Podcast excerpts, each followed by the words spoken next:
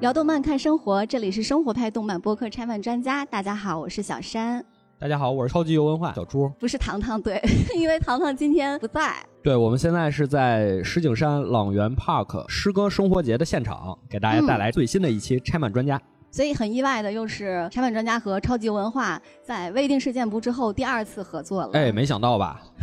跟游戏一点关系都没有。是的，我们今天来聊诗歌。对，今天主要是我来配合你。好的，因为我们是一档动漫播客嘛，哎所以说到诗歌，当初小猪说到这个选题的时候，我们就在想啊，应该聊一些什么内容？对，怎么把动漫和诗歌结合到一起？就非常感谢今年七月份上映了一部电影《长安三万里》， 这就是无缝衔接了我们的话题。对我拆漫之前也做过这个是《的是长安三的，万里》的节目。对。其实我这一次为了准备节目，然后又重新看了一遍，就哦，会发现整个的电影里面对于诗歌的运用是非常非常用心的。嗯，就比如说年轻的时候，李白踌躇满志嘛，“大鹏一日同风起，扶摇直上九万里”这首诗，它的确能表达那个时候诗人的心境。就情感上特别合适。是，的，就包括后面他入朝为官，干了三年的翰林，嗯，结果被开了。开了之后呢，哥们儿就想去修道，然后修就道去济南那个道坛，哦，要领受道路嘛。他就是那个《将进酒》，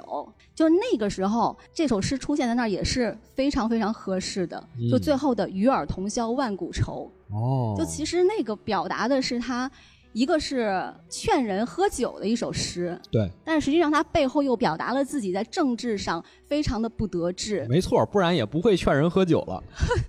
然后我觉得《长安三万里》可能有这样那样的问题。但是他在诗歌的运用用在什么地方这一点真的是非常讲究的。是，它每一首诗的出现，虽然时间线上是有 bug 的，但是跟当时他的境遇，还有两个人的关系，还有他们的情感是特别特别贴合的。恰到好处。没错儿，而且就对于我和糖糖来说，嗯长安三万里》其实是很有意 义的。是，对，因为听我们两了节个目都的是都知道。对，因为我们两个都是西安人。哦，对于我们来说，可能从小，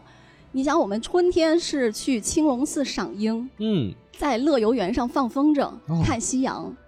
就是那个向晚意不适，这驱车登古原。都是很有诗意的画 面。站在那儿的时候，你就觉得这个时候一定要吟诗一首，不然对不起这个景色。对，就是那首诗，它就会自动的钻进你的脑子里。哦，还有就是我们秋天的时候会组织去兴庆公园赏菊。嗯，兴庆公园它当年是那个李隆基登基之前是他的藩王府，哦，登基了之后他就把那个地方改建成了兴庆宫，变成了三大内之一的南内，就是一个娱乐重哦娱乐供场娱乐所的地方。嗯，所以那个时候，李白就在那儿写下了一首赞美杨玉环的诗哦，哪一首？：“云想衣裳花想容，哦，春风拂槛露华浓。若非群玉山头见，会向瑶台月下逢。这大家都熟。”就是所以说，对于我们来说，可能就是从小你会生活在一个你走到哪里，那儿都可能曾经诞生过一首诗。没错，没错，这种感受对于我们来说是特别特别特别熟悉的，对，就看到这个电影就能想到自是己的生活的场景。呃，我看了一下，除了《长安三万里》之外，还有 B 站上一个只有六集，但是它的播放量有七千多万的一个，原来叫《中国唱诗班》，现在叫《中国古诗词动漫》，哦，这是一个动画。都是动画短片，把一首诗通过一个故事来讲出来。哦，未必一定是这个诗人当时创作他的背景，但是这首诗是非常贴合那个故事里面那个角色的心境的。啊，比如说“红豆生南国，春来发几枝哦，”，但是其实对于呃中国的动漫来说，这样的作品就确实是太少了。没错，还可以更多，就是一片蓝 海，就亟待开发。亟待大家 咱们做是吧对？对对，大家也不要光盯着玄幻，我觉得这个诗词是一个特别特别好的一个方向。对，尤其刚才说到李白嘛，其实李白很多我们高中学过的诗嗯，都很有玄幻的意境，哎比如说“梦游天姥吟留别对，这是一个典型的一个 F 人， 一个疯批。 包括你在 B 站上看戴建业，他去讲解李白的诗词的时候，他又说李白这个人，他就是一个天才，”，没但错，是他没有什么自控能力。让大家非常怀疑他创作时的精神状态。对，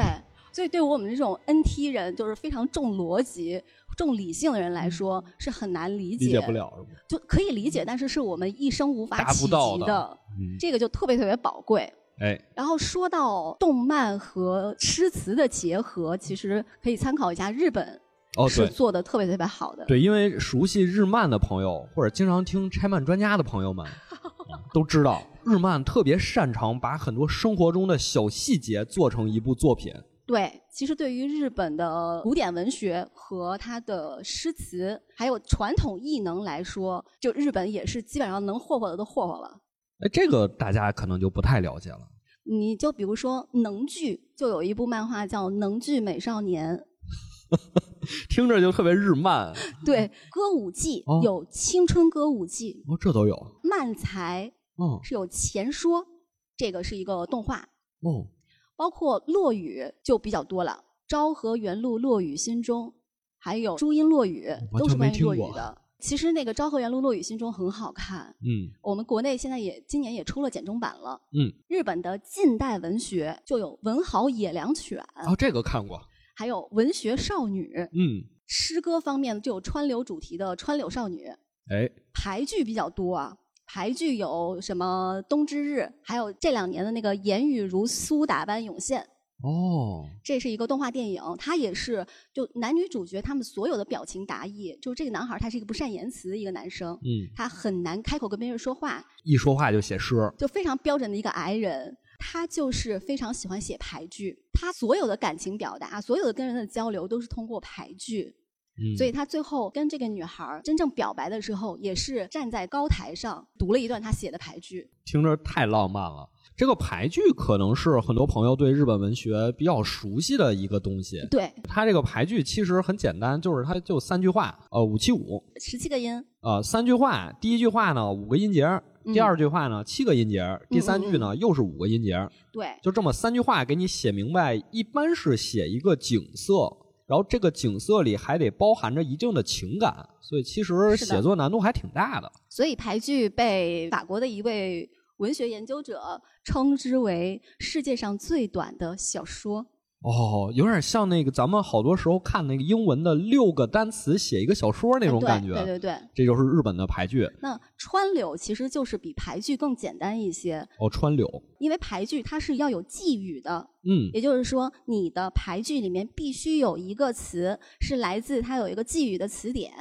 哦，就比如说什么风啊、雪呀、嗯、是，哦对对对。但是川柳是没有任何限制的，所以川柳就是更容易创作。嗯，像这个川柳少女也是一个无法讲话的一个女孩儿， 她所有的跟别人的交流也是拿一个那个色纸，长长的那个色纸，然后刷刷刷写下来以后，嗯写一首诗写我的心情。她其实语言非常非常的直白，哦但是他很可爱。他们怎么这么喜欢创作这种作品、啊？对，川柳和排剧，因为它创作起来没有那么复杂，嗯所以很适合年轻人去接受。啊，对，你在看《川柳少女》的时候，你就会发现 B 站的弹幕有很多很多的呃我们的网 友就自己在上面，你看每一条的评论都是川柳，就三四 三，这就大家开始写诗发评论了，对对对。太少见了。但是其实，在日本来说，古典诗词诞生最多作品的还是和歌。哦，说一个很多很多人都知道的，就是《盐业之庭》，哦就盐业新之海庭诚里导演监督的《盐业之庭》里面有和歌，有的就是一个十五岁的一个高中生秋月孝雄，他翘课来到了东京的那个新宿御苑。那时候刚好是梅雨季节嘛，他就在一个亭子里面躲雨的时候，遇到了一个二十七岁的神秘女人雪野。当时那个孝雄就觉得，哎，这个姐姐有有点奇眼怪熟。哦，有点眼然后那姐姐熟。说我们嗯没有见过，但是她临走的时候给她留下了一首和歌，嗯，那首和歌写的是“隐约雷鸣，阴霾天空，但盼风雨来，能留你在此哎呦，”，是不是很容易能听明白是什么意思？没错儿，。这谁撩谁不心动 啊？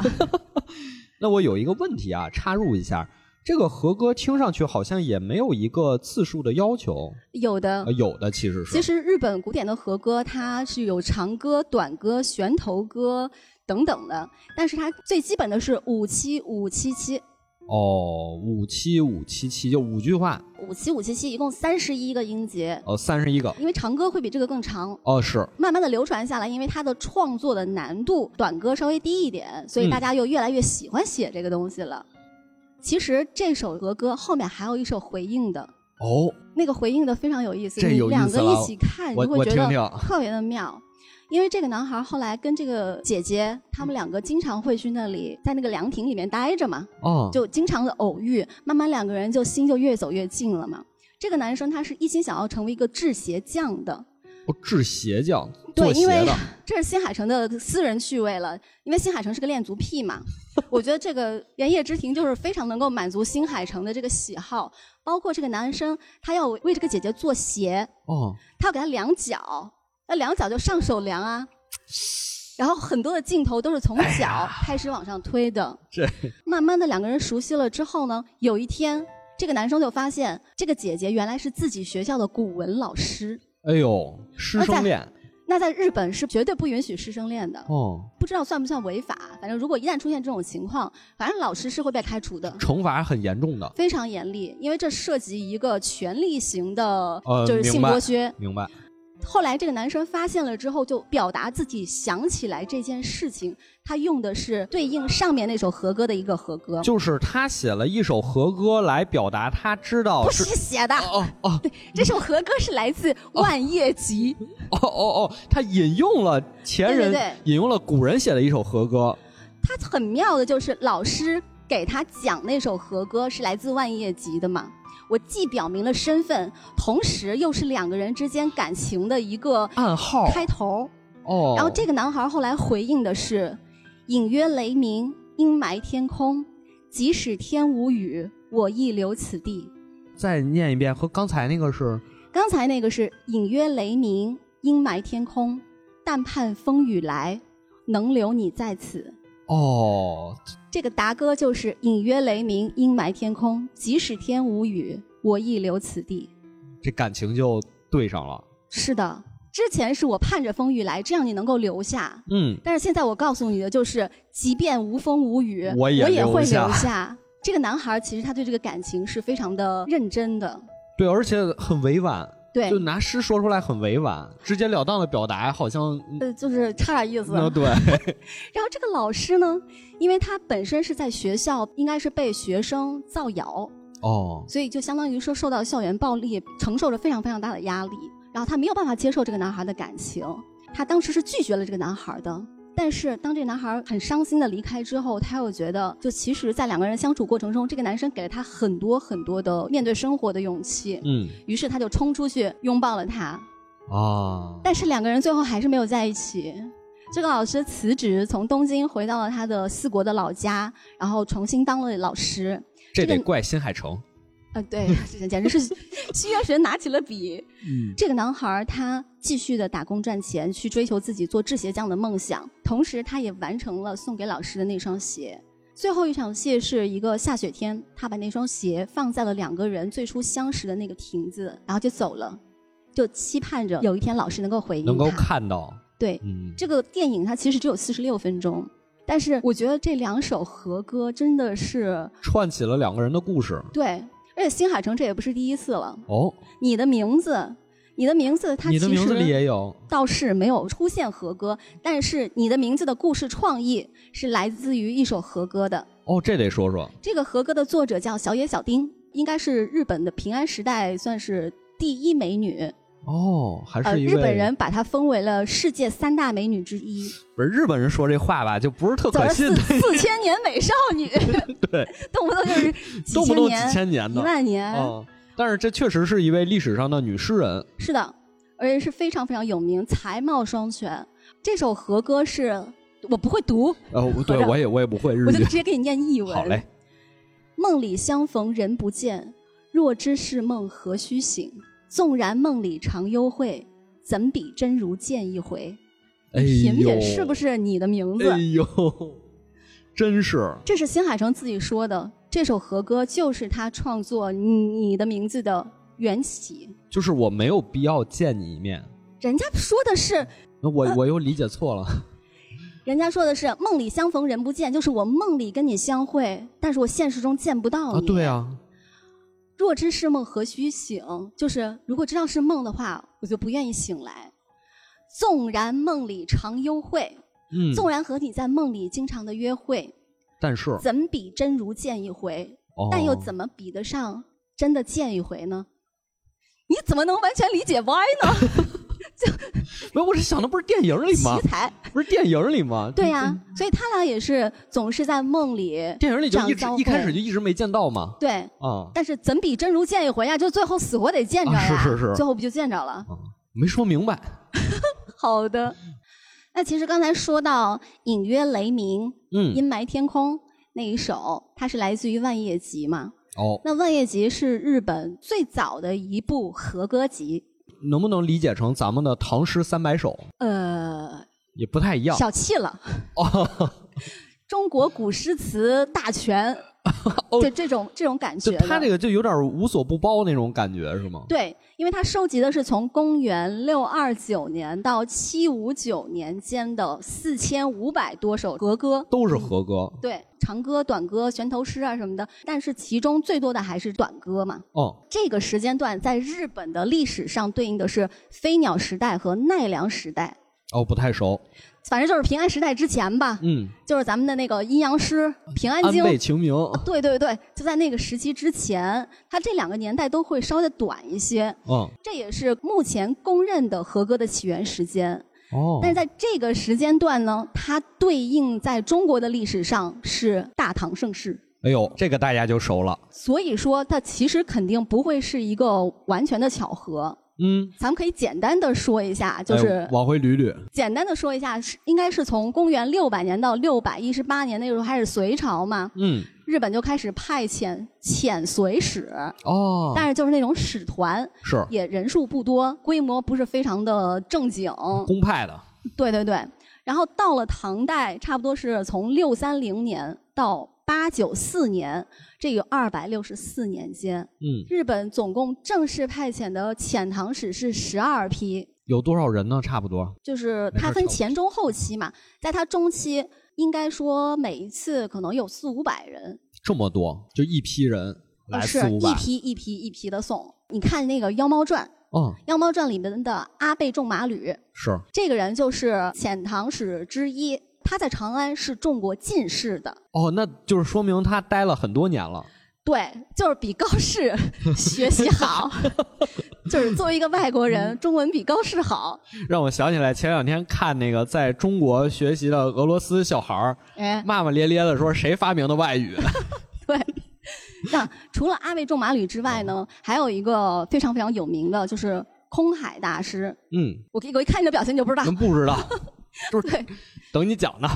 哎因为空海大师，我如果不是西安人的话，我也不知道，啊，因为我从小不是就喜欢去那个青龙寺玩儿嘛。这和西安还有关系？有呀，遣唐使遣哪儿去？啊 那不得遣长安吗？对不起，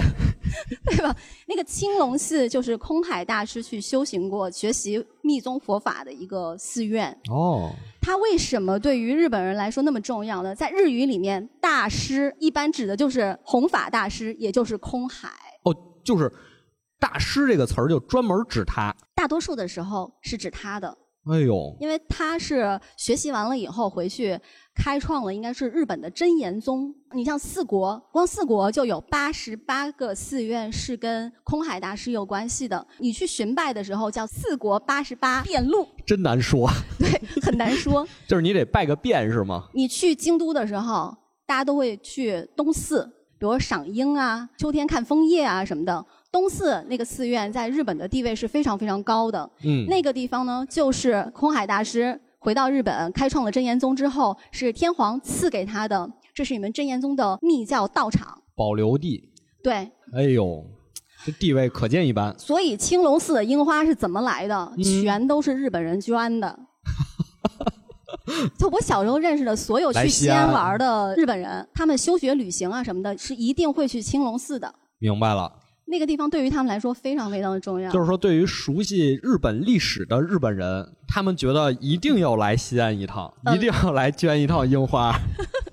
有种这感觉是吧？现在可能未必了哦，但是因为日本它本来是有佛教的传统的，到现在也是这样的。嗯基本上还是去的人都会去一下那个青龙寺。嗯，就青龙寺，你春天的时候，你不同的时间去，会有不同品种的樱花开放。哦，你就像在日本的时候，你赏樱也要啊，从南跑到北啊什么的，哎呦，就是这么它会讲不究同啊！品种开放的时间不一样。我也是去了好几次发现的。既然有那么多的遣唐使，嗯，那肯定就是会带回去很多唐朝的文化。对，因为他在中期的时候，前期可能是学一些那个你的制度啊、你的佛法呀，到中期就是全面学习你的文化，是自然而然的，你的诗词是肯定会被带回去的。就没错包括阿倍仲麻吕，他的好朋友就有李白、王维，哦，他们还都认识。对对对，关系很好。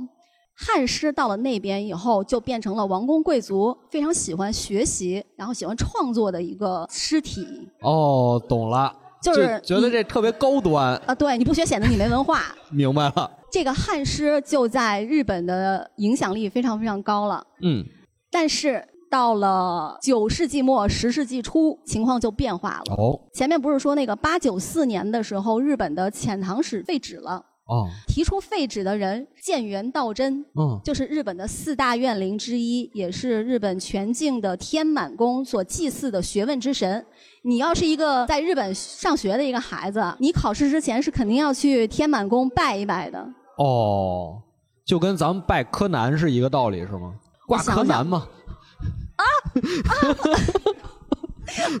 我突然没有反应过来，我说：“哎，拜他是能不死吗？陈年 老梗。在进啊对差不宿多在差不宿舍多挂柯南嘛，差不多。嗯，为什么废止的原因很多，嗯其中有一个肯定就是八九四年唐朝九零七年灭的，然后就快了，就是其实也没差多少年了。这个时候你要派人过去，也就是给人当炮灰。还有一个原因就是你都派了两百多年了吧，你学了你学该学差的不就多差不多是吧？嗯，吃完了你得消化吧，哎呦你，消化得吸收啊。这说的对，它消化吸收的成果就是在公元九一四年的时候，天皇下令编撰了《古今和歌集哦，这属于是领导组织修订》的，啊，对对对对，就是皇上下令的，哦，就是官方的。这个也是日本最早的，它叫《敕传和歌集》，敕传就是皇帝的命令嘛。明白了，里面收录的是万叶集之后到这个平安时代初期有一百三十多年的一千一百多首和歌。古今和歌集的出现，等于说是让汉诗和和歌的地位发生了一个反转。哦，以前和歌大家认为是很私人化的，哦，它跟你晋升仕途没有什么太大关系的。男性比较热衷于去学习汉诗，但是现在这个上面发话了，就是已经上面说我们得要文化自 信，差不多是这意思。那到这个时候，和歌的地位就得到了非常大的提升。古今和歌集，它像万叶集一样，它拥有二十卷，它二十卷里面写季节的六卷，写恋歌的五卷，就是恋爱的事儿，对，也就是说这两个加起来就占了一大半儿，一大半儿了。所以由此可见，写爱情在和歌里面是非常非常重要的。人类永恒的主题是吧？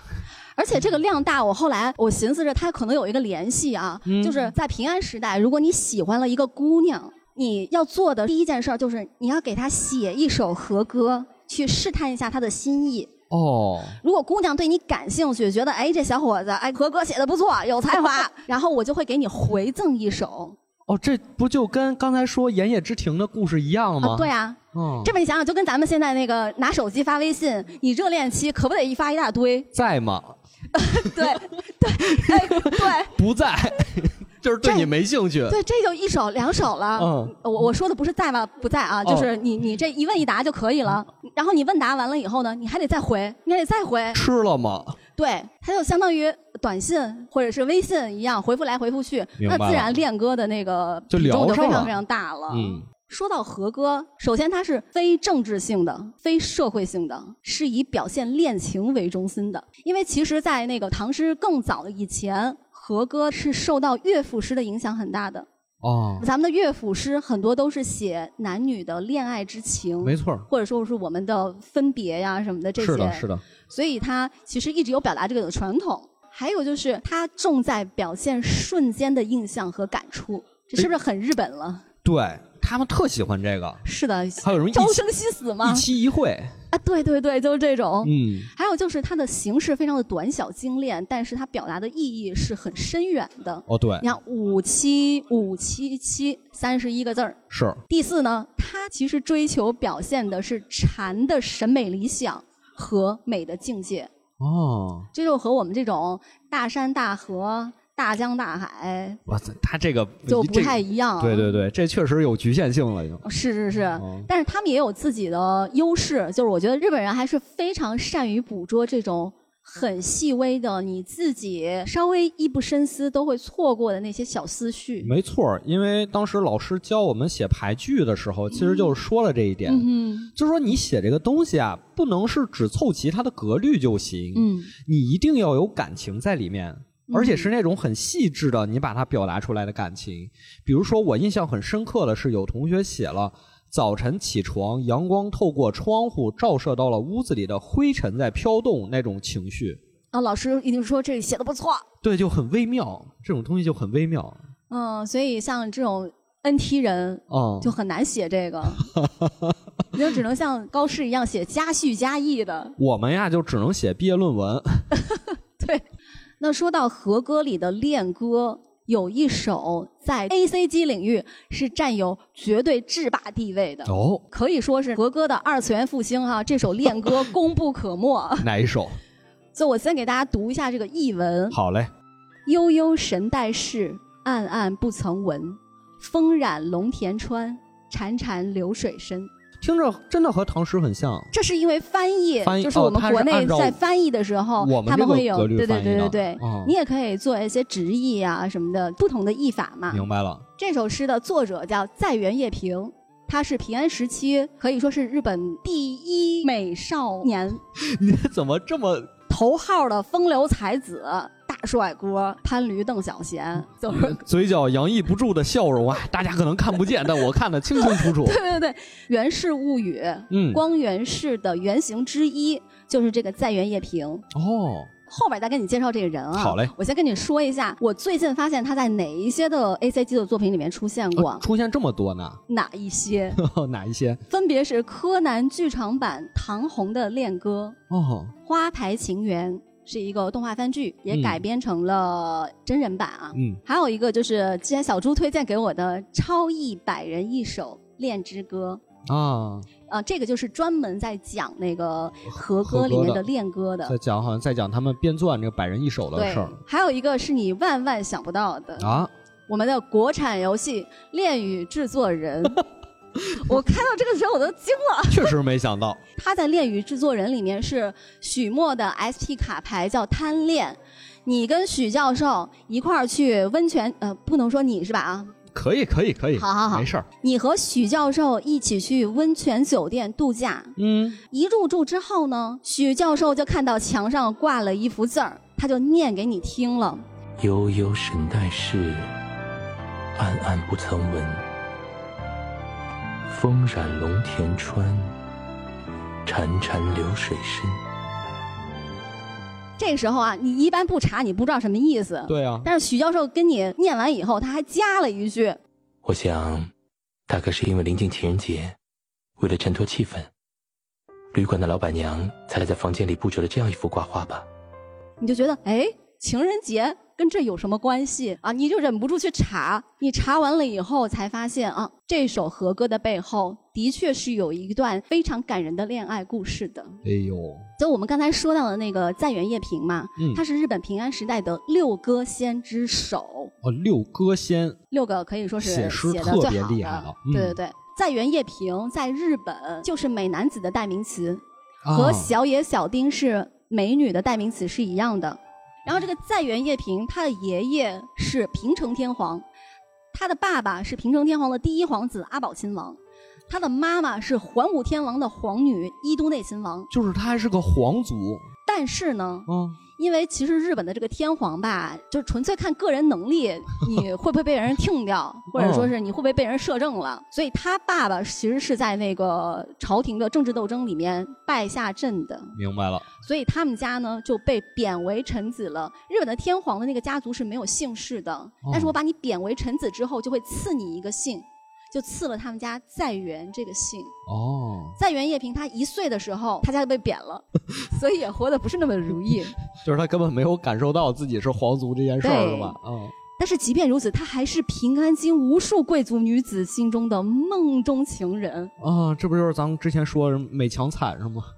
哎，真的真的就是美强惨，就哦颜值爆表，才华横溢，风流多情，然后身世又 主很要是 惨。嗯是，的。据说他一生中跟三四千个女性曾经交往过，嗯夸张了，夸张了。就是可能交的女朋友比他写的和歌还多。嗯哥在现在是你可以说他是海王、嗯，渣男、女性公敌，但是其实，在平安时代，好色对于贵族来说是你风流的表现。我觉得可能是夸张了。就也许啊，他今天写一首和歌送给谁，他就说这俩人交往过。呃，日本有一个《伊势物语》，嗯那本物语啊，伊势指的是男女，嗯他的那个男主角就是写着在原叶平。啊，一本书写在原叶平的男女之 事，所以他这个功底肯定是有的，嗯，没有三四千，反正三也四有百三四 百。是必须有的。嗯就是首先我们要接受那个时代是风气比较开放，男女都可以允许他很多情的一个时代，所以接受了这个设定以后，我们就不会有太强的道德负担了。话说啊，当时清和天皇他是九岁继位的，那个时候的摄政的是藤原良房，他很强势嘛，他应该是清和天皇的祖父。那为了控制天皇，那肯定我得给你送夫人啊。藤原良房先是把他弟弟的女儿送入宫了，然后又瞄上了他的哥哥的女儿藤原高子。但是呢，在天皇继位的祭典上，藤原高子被选中跳五节舞，什么就叫是五级基本上跳那个舞呢，首先你要长得很美，嗯其次你要是贵族公卿家的女儿，啊它还有一个背后的含义，就是如果你入选了五节舞的舞姬，你未来就有可能进入后宫，甚至是成为中宫，就是这样的一个地位这。都是他的计划。藤原良房的计划，嗯因为他把这个藤原高子当做自己的养女了嘛。嗯但是呢，有一种说法是在祭典上，在原叶平对藤原高子一见钟情了。哦，两个人很快就陷入了热恋，就有了藤原叶平那高子肯定就不想入宫了。两个人其实曾经有一次私奔过，据说当时是在原叶平大夜里背上了高子，两个人就要跑，但是后来被高子的哥哥叫藤原基京给追上来了。那肯定追你啊！你这不等于说把皇帝的女人给 抢对对哦走了吗？ 对，皇帝未来女人，这个是我们要进奉给天皇的，就是啊我们为了钳制他的，这是一个工具，嗯很好使的工具。然后就两个人就无奈的分离了嘛。嗯这个在原叶平他就离开了京都，去往了叫东国，差不多就是上北下南左西右东，反正就是那很偏、啊东边嗯很偏的那边儿，三河呀什么那块儿。在二十五岁那年，藤原高子就进入了后宫，再后来呢，生下皇子，成为了中宫皇后。咱们刚才说的那首和歌，其实是两个人在分别多年之后，这个时候高子已经成了二条皇后了。嗯，那叶平他是中将，已经算是一个大臣了。因为其实啊，藤原高子得势了之后，他实际上帮他做官 了，帮他升官了。嗯那刚才说到高子已经成了二条皇后，嗯，然后在原叶平也是中将了，等于说是内廷的官员了嘛。嗯他有一次在宫中见到了二条皇后的屏风上画着龙田川上红叶飘流的景象。哦，当时在原叶平就有感而发，写下了“悠悠神代事，暗暗不曾闻。风染龙田川，潺潺流水深。然哦后就写了这首诗。”他的意思是不曾听说过遥远的神那个时代的故事，嗯，但能看见枫叶染红了龙田川，潺潺的流水境界幽深。就其实别人只当做在原叶平是在写屏风上的风景，嗯但是二条皇后知道这里面都是她对自己的思念之情。嗯因为两个人当初在相遇的时候，高子在跳舞节舞，她穿的就是红色的衣服。明白了，嗯，就一见误终身。后来二条皇后就命人把这首和歌写在了那块屏风上。这真是很浪漫的一件事儿，对就是专属于两个人的暗号，其他人都不知道，是但两个人已经传达出是不是很情爽，宅男有爽到吗？ 爽到有爽 到，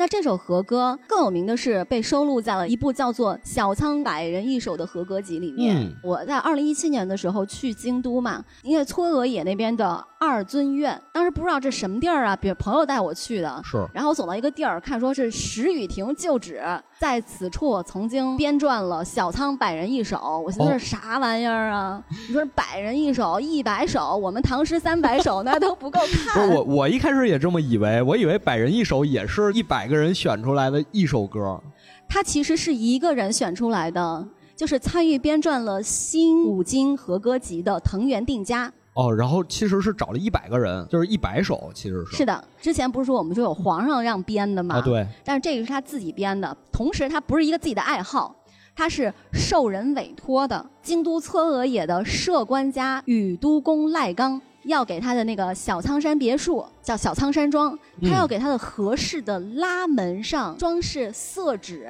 哦，就如同我受人所托，我们这次活动有一个二零二三年度播客书单，你说我的对们我们选出了今年我的们书选的是单，诗单，而且我们选的是从古至今的诗单。没错，他就是选了一百个歌人，每人选了一首和歌，但是未必代表这个歌人他艺术成就的巅峰啊，而且也是藤原定家的一个自己的爱好嘛，所以其中大概有百分之四十三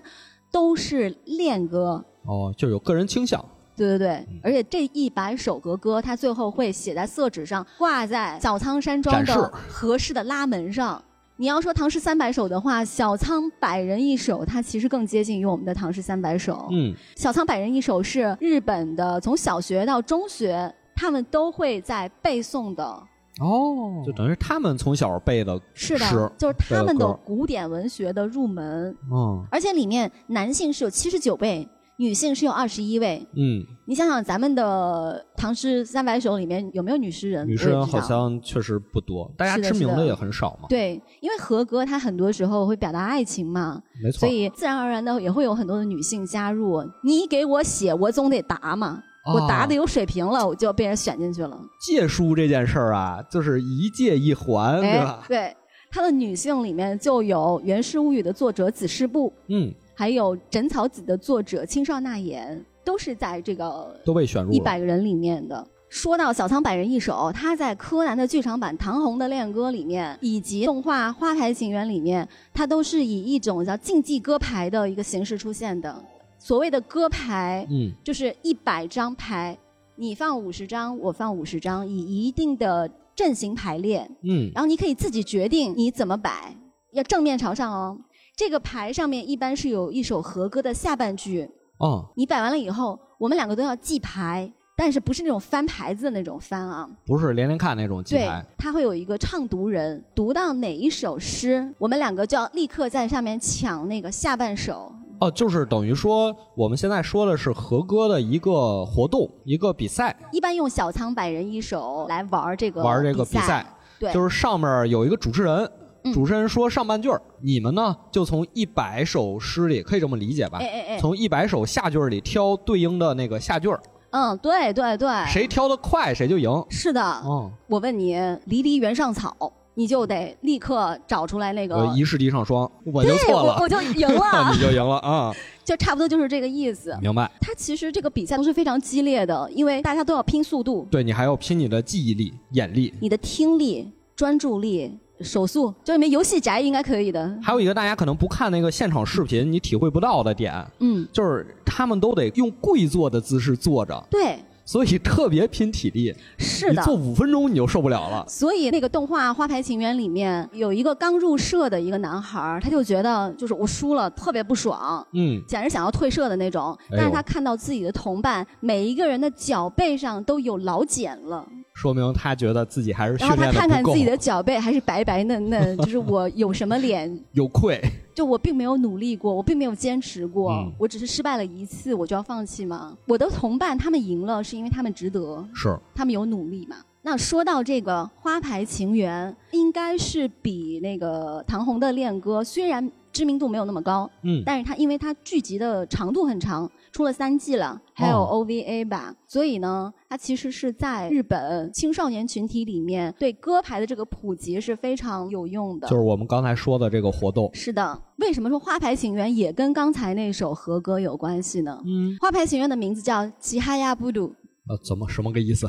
吉哈亚布鲁就是《悠悠神代式》的第一句，哦，它没有具体的意思，它是一个歌枕，起个头儿吧。哦，就像我们李白的《伊虚兮》，哇塞，小猪你非常可是这意以，思吧啊差不多就这个意思。我们的女主角就叫齐哈亚，啊，就是开头的几个字开母，头的三个字，这张牌就变成了整部番剧里面最最最最重要的一张牌。哦，一个线索，而且这个女孩她因为刚开始接触这个歌牌的时候，是被一个班上受欺负的一个外地转来的有乡下口音的一个男孩带领入门的嘛。然后这个男孩就告诉她，这张牌前三个音节是齐哈亚，哦，你一定可以拿到它的。和你的名字一样，是的，然后这个女孩就觉得这是我的命运之牌，就是他们经常比赛的时候都会开始争这张牌。嗯，那你想想，一女两男的剧情，争齐哈亚布鲁和争齐哈亚超一回事。玩了一个双关，是的，啊，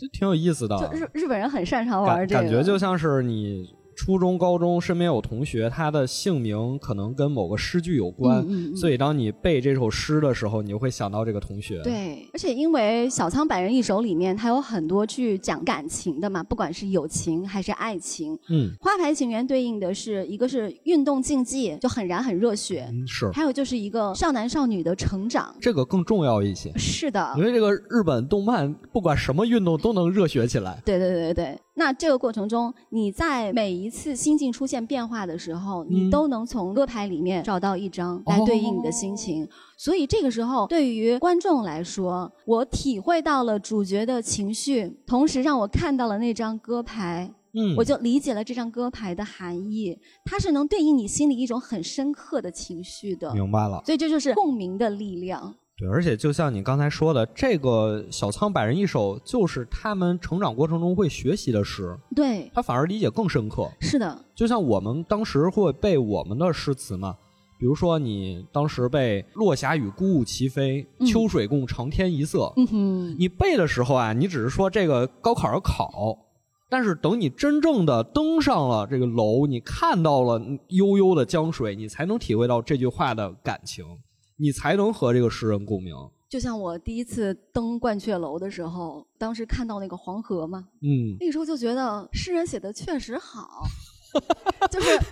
你觉得写一篇八百字的作文不敌人家四句诗，没错儿，就没是错所儿以是非常非常凝练的。就是因为写写不出来诗，才去写嗯散文，是的，有这但么一是种说法。 有一个问题，就是因为我们的唐诗经常在上学的阶段让你背诵的那些，很少让你背情诗，哈哈，是对，吧？基本上都是经世致用啊，对对就对。报效 国家呀。对对，对，家国情仇，对对对，特别的多都是这些。我们一生中几乎没有办法体会到那种时刻，很少，确实就是等这样你体的。会到的时候，你并不希望自己的命运是那样的。有几个诗人，我觉得说出来可能大家都比较有共鸣，比如说辛弃疾，嗯嗯，比如说陆游，现在一提就是著名的爱国诗人，嗯，写了很多对抗敌人的这么一些嗯诗词。嗯嗯嗯但其实你通读他们其他的诗，你会觉得他们情感也非常的细腻。对，主要是现在我没有什么可以对抗，我除了对抗一下老板之类 的，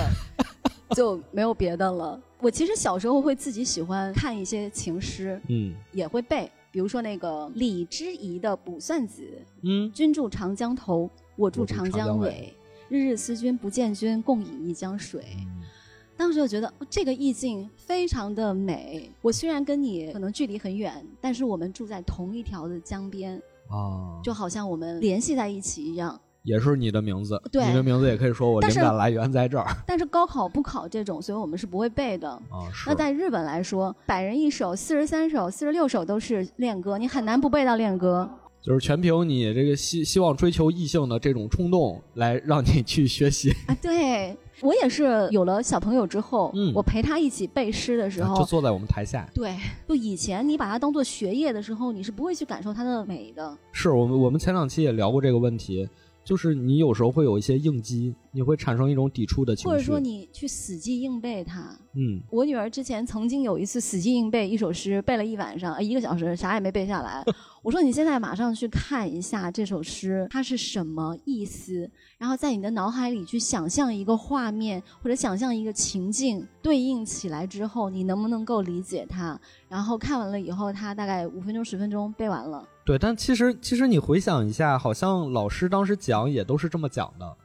只是大家可能心思当时没有放在这上面， 对，就没有记住它。就真的是有时候你去和一个诗产生共鸣，需要一些契机。嗯我现在印象最深刻的一首，当时是应该是词，就完全不是书上的，就是一次可能考试老师选做当那个诗词阅读理解题目的，有一句叫“回首夕阳红尽处，应是长安哎，好像这次《长安三万里》里面也出现也有了，是在吗片尾，”嗯。他们有有滚动那些诗歌里面含有“长安”两个字的，对，就可能你学过很多表达那种被贬之情的诗，嗯但是你没有跟他们产生共鸣。但是我看到这一句的时候，脑中的画面一下子就出来了，就是我站在离长安很远很远的地方，我回头看却看不见，但我知道它就在那个地方，但我已经回不去了。你这是逃离北上广的一种感受吧？ 就有一种你你你被迫离开，但你又觉得还是这儿应该我应该待在这儿。嗯，他的这种感情，它也不是一种爱情，对。但是青少年他在成长的过程中，最容易萌发的就是爱情，嗯对吧？所以你在看那个《百人一首》的时候，就会有感触。嗯还有就是唐红的《恋歌》，嗯，这个是柯南的。这个案件基本上是用歌牌比赛串起来的，哦，但是它歌牌比赛很激烈嘛。但是呢，它里面有京都的一个女孩叫大冈红叶，嗯，她小时候是跟服部平次一块儿比过歌牌的，哦，她输了，在现场就嚎啕大哭。然后哦服部平次就安慰她嘛，说了叭叭叭叭说一大堆话。红叶就以为服部平次跟她说以后我会来娶你的，啊，所以呢，长大以后，红叶见到那个平次的时候，就说：“你你是我未来的男朋友。”那荷叶在旁边肯定生气啦！妈呀，我们两个明明是青梅竹马，你是从哪里冒出来的呀？打不过天降，然后这个里面，他们就每一个人都有一张自己对应的歌牌，嗯，比如说大冈红叶对服部平次就是“急流岩上碎，无奈两离分，早晚终相会，忧思情欲深”。哎呦，这首和歌是崇德院写的。嗯，嗯，意思很明白，就不用理解了嘛。百转千回，对一定得是你，那荷叶对平次是相思行色路，欲掩不从心，烦恼为谁故？偏找诘问人。嗯，这个是平间胜写的。他选这首和歌，主要是因为平间胜和平次都有平。那这首和歌的意思是我尽力掩饰，却是那样力不从心，神情恍惚，叹息阵阵，反而招来盘问：你相思是为了谁？怎么听着回家的诱惑了感觉了？然后说到小兰对新一，就是相逢江海上，难辨旧军容。夜半云中月，匆匆无影踪。这是子嗯时部写的。其实这首和歌本来是子时部写给他一个童年的旧友，是一个女孩儿，但是用在这里你会觉得很合适， 是，因为新一 确实很难见，嗯，你也不知道什么时候能就见。就没见过他，基本上，现在还是啊能现见在了，对就他休学旅行的时候还旅行了一次嘛。嗯，这个和歌的意思是悲喜交加，意外相逢，你脸上已经难寻昔日的容颜，转眼间又该各奔东西了，就像夜半云中的月亮，只留下依依不舍的离别之情，是不是很合？是，新一回应小兰的就是大冈红叶对服部平次的那个“急流岩上碎，无奈两离分，早晚终相会，忧思情欲深”。哦，也非常可怕的就是这个海报上面并没有跟他们一起在现场破案的灰原哀，只是场外支持的灰原哀，嗯他也有一张歌牌，虽然是没有出现在剧情里面，但是海报上是有的。嗯，哦，那个和歌我有点忘记了，但是他表达的意思是我心里对你的那份深情已经难以再掩饰了，大概是这个意思哦。哦，这就是作者的不要 脸。就没有三角关系，我们也要硬凑三角关系。听出了这个《红楼梦》给每个人一个题词的这种感是觉，的揭示你未来的命运，的嗯这个唐红的恋歌里面，它是有六张歌牌嘛，嗯，对应的是六个要杀的人。哦，其中一张牌就是我们刚才说的“风染龙田川，嗯潺潺流水深”，所以这首和歌对我来说就是日本动漫的复兴诗歌的，它出现在各个角落，你就总是在你想得到、想不到的地方碰见它。你就是无法想象《恋与制作人》里面都有它，就十分的令人震惊。那个时候就觉得你懂不懂都会心动。没错，那另外那个超一百人一首呢，今天因为时间的缘故，我们就嗯不给大家展开讲了。好，但是在里面，在原叶平是一个非常非常重要的角色。对，他几乎交代了在原叶平在遇到藤原高子之前以及之后的人生。嗯，简单的说一下他之后啊，就是他写了这首《和歌》之后，高子她成了皇后之后，她的儿子也是九岁登基，嗯就是阳成天皇。在原叶平从小就一直照顾教导阳成天皇。后爹有一种传闻说，阳成天皇是在原叶平和藤原高子的儿私生子，呃私对生私生子，嗯等于说是他虽然没有跟他最爱的那个女人在一在一起，起但是他帮他带孩 子，谁不想要这种？ 而且一直带到他死。哦，就对于阳城天皇来说，就这个世界上就只有他的妈妈和在原叶平是真正爱他的，因为他的舅舅就是之前把那个藤原高子追回来的藤原义经，他是日本历史上第一个同时霸占了摄政和官白这两个职位的。那摄政很好理解，就是摄政王的那样子嘛。官白就是无论任何人想跟天皇说什么话，你们都得先跟我说，我来转述。哎呦，一人之下，万人之上，是，的，他是日本创立官白这个职位的人，哦、所以后来就开启了很长一段时间的社官政治嘛，嗯，就是这样子就完全把天皇架空了，是所以才会有慢慢的天皇的势力的败落。对，那其实这次也是机缘巧合，因为这个诗歌生活节。所以我也去做了一些功课。哎其实我本身是更喜欢排剧的嘛，嗯，但是是了解了和歌之后，尤其是通过动漫作品了解了和歌，他和我在买来一本书，不管是万叶集，还是古今和歌集，还是小仓百人一首，和我去看译文的感受是完全不一样的。嗯，比如说《超一百人一首》，它是把它还原了那个歌人他在创作这首和歌时候的心境和他的境遇，是它是有故事在里面的，有恋爱故事，有终成眷属的恋爱故事，也有无奈分离的恋爱故事，也有那种好朋友一起，大家都过了盛年，嗯，开始唏嘘我们人生中有很多悔恨的事情。嗯，但是悔恨的事情也成为了我们的歌。成为了回忆，如果你的人生没有悔恨，如果你和别人过着一样的日子，走上同样的生活轨迹，你就不会有这些愤愤不平的情绪，你那就该不会有多这么些无遗趣憾。啊！对，你也就写不出来那些和歌了。嗯，文章增命达，所以对其实放在情感上也是一样的道理。所以我觉得这一些作品就属于让我既了解了这个和歌是怎么来的，嗯它是什么含义，它背后饱含了谁对谁的深情，什么样的深情，同时它又把它放在了像《花牌情缘》《唐红的恋歌》这样的故事里面，让我知道了啊。它可以在一些什么样的时刻去表达你没有办法表达的心意？没错，这就是诗歌在生活中非常契合我们表达情绪时候的一种使用方式吧。是的，所以我觉得《长安三万里》在我心里很成功的一点就是，他把这些诗歌嗯用在了非常合适的地方。对通过这些诗歌和这些诗人跨越时空的共鸣，产生了共鸣。也希望大家以后在看到美景的时候，不要只能发出“哎，牛逼”。 那我们今天这期节目的任务也就达到了。是的，是的。除了希望大家可以多多的读好诗，也希望我们能有更多的国产的动漫作品会把诗词融汇在表达更符合我们可能当代年轻人的一些心境，还有一些想法的故事里面。嗯，没所以我错。嗯会觉得是特别特别好的。那就我们一起期待吧。这次谢谢小猪做客拆漫专家，谢谢拆漫专家，这期节目到这里就结束啦，希望大家点赞、关注、评论、转发、留言。好，我们下次再见，拜拜，拜拜